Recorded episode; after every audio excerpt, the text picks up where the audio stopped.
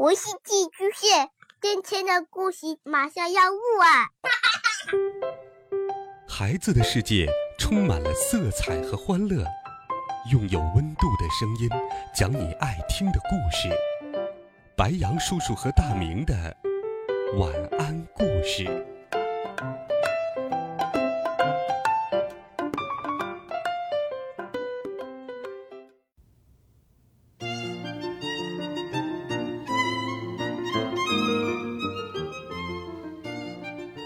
孩子们，晚上好！又到了白羊叔叔给你讲故事的时间啦。今天，白羊叔叔给你准备了一个特别有趣的故事。故事里有一只很聪明的兔子，与之对应的，一定有一个笨家伙，对吗？我们一起来听。你选上面的，还是下面的？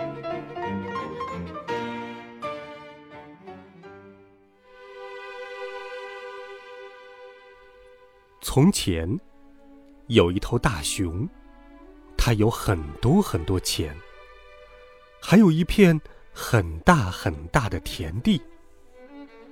但是，它特别懒。他爸爸是头勤劳的熊，做生意又精明，把攒下的一大笔财产全部留给了儿子。可是，这头大熊一天到晚。只想睡觉。不远处的路边，住着兔子一家。兔子先生虽然聪明，可难免也会栽跟头。他本来也有一块田地，不像现在这样一无所有。但是有一回，他铤而走险跟乌龟打赌，结果输得精光。为了还债，只好把地。全都卖给了大熊。兔子一家生活的十分艰难。有一天，兔子太太高声抱怨起来：“孩子们饿得嗷嗷叫，兔子爸爸，我们得想想办法了。”于是，他们一起开动脑筋，酝酿出了一个好主意。第二天，兔子一蹦一跳的来到了大熊家。大熊呢，当然在睡懒觉了。喂，大熊，醒醒！我是你的邻居兔子，我有个好主意，你想不想听？大熊哼哼唧唧的睁开了一只眼睛。咱们合伙做生意吧，兔子说。就利用你门前这片地，种啊、收啊，这些累活都由我来做。等有了收成，咱们对半分。没错，熊先生，咱们合作，我干活，你睡觉。哦，大熊说：“怎么样，大熊？”兔子问：“结出的东西，你选上面的还是下面的？想要哪一半，由你说了算。”嗯，让我想想。啊！大熊打着哈欠道：“我要上面的。”嗯，对，呃，就要上面的。兔子笑了：“嗯哼，就这么定了。”大熊。大熊回到床上，接着睡觉。兔子一家开始忙活起来。兔子先生播种，兔子太太浇水，全家人一起除草。大熊每天都在睡懒觉，庄稼却一天天长高了。转眼到了收获的季节，兔子提高嗓门，大声喊：“醒醒吧，大熊！上面的给你，下面的归我。”兔子一家从地里。刨出胡萝卜、红萝卜和糖萝卜，他们拽下上面的扔给大熊，然后把下面的放在一边留给自己。大熊望着眼前这一堆上面的，问道：“哦，喂，兔子，呃，怎么好吃的都在你那里呀？嗯，是你自己要选上面的呀，大熊。兔子说：“好啊，兔子，你耍我，你再中一回，这次我要下面的。”兔子同意了，就这么定了，大熊。大熊回到床上，接着睡觉。兔子一家播种、浇水、除草，又开始忙活起来。大熊每天都在睡懒觉。庄稼却一天天长高了。转眼到了收获的季节，兔子提高嗓门，大声喊：“醒醒吧，大熊！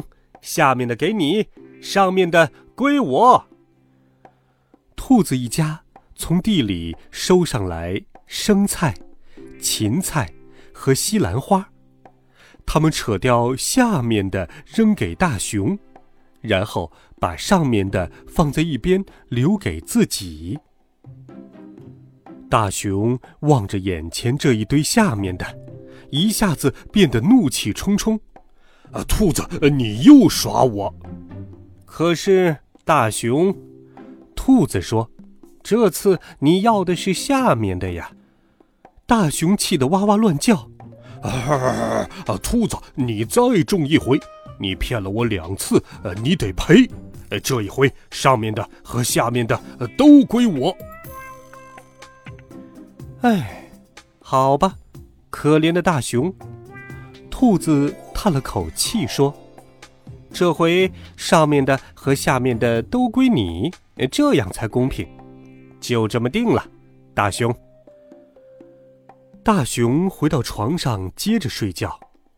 兔子一家继续下地干活，他们一起播种、浇水、除草。过了几天，又回来浇水、除草。大熊每天都在睡懒觉，庄稼却一天天长高了。转眼又到了收获的季节，兔子提高嗓门，大声喊：“醒醒吧，大熊！”这回上面的、下面的都归你。大熊门前的地里，长着一片高高的玉米。兔子们把所有的玉米杆都拔出来，拽掉下面的根和上面的穗，扔给大熊，然后小心翼翼地把中间的玉米棒掰下来，堆在一边，留给自己。大熊。揉了揉惺忪的睡眼，不由得呆住了。瞧，大熊，上面的和下面的都给你，中间的归我，没错吧？我们当初就是这么商量的。这下，大熊完全清醒了。我受够了，兔子！他大声吼道：“从现在开始，我要自己种庄稼。”啊，不管是上面的、呃下面的，还是中间的，呃，通通都归我。兔子一家赶紧抱起玉米，沿着小路一溜烟儿的跑回了家。从此以后，无论是播种还是收获的季节，大熊再也没睡过懒觉了。兔子夫妻。用卖庄稼赚来的钱赎回了自己的土地，还开了一家蔬菜店。兔子和大熊这对邻居虽然相安无事，可是再也不会合伙做生意了。晚安。好了，孩子们，有趣的故事，你选上面的还是下面的？白杨叔叔就给你讲到这里。故事不仅有趣，兔子先生也很聪明。但在故事里，小朋友们听出来了吗？什么样的植物，我们吃它的根茎部分；什么样的植物，我们吃它结出的种子；什么样的植物，我们吃它的叶子部分呢？想一想，告诉白杨叔叔吧。微信搜索“白杨叔叔讲故事”。点击关注，发送留言。也欢迎你把白杨叔叔讲故事分享给更多的好朋友。我们明天见，晚安，好梦。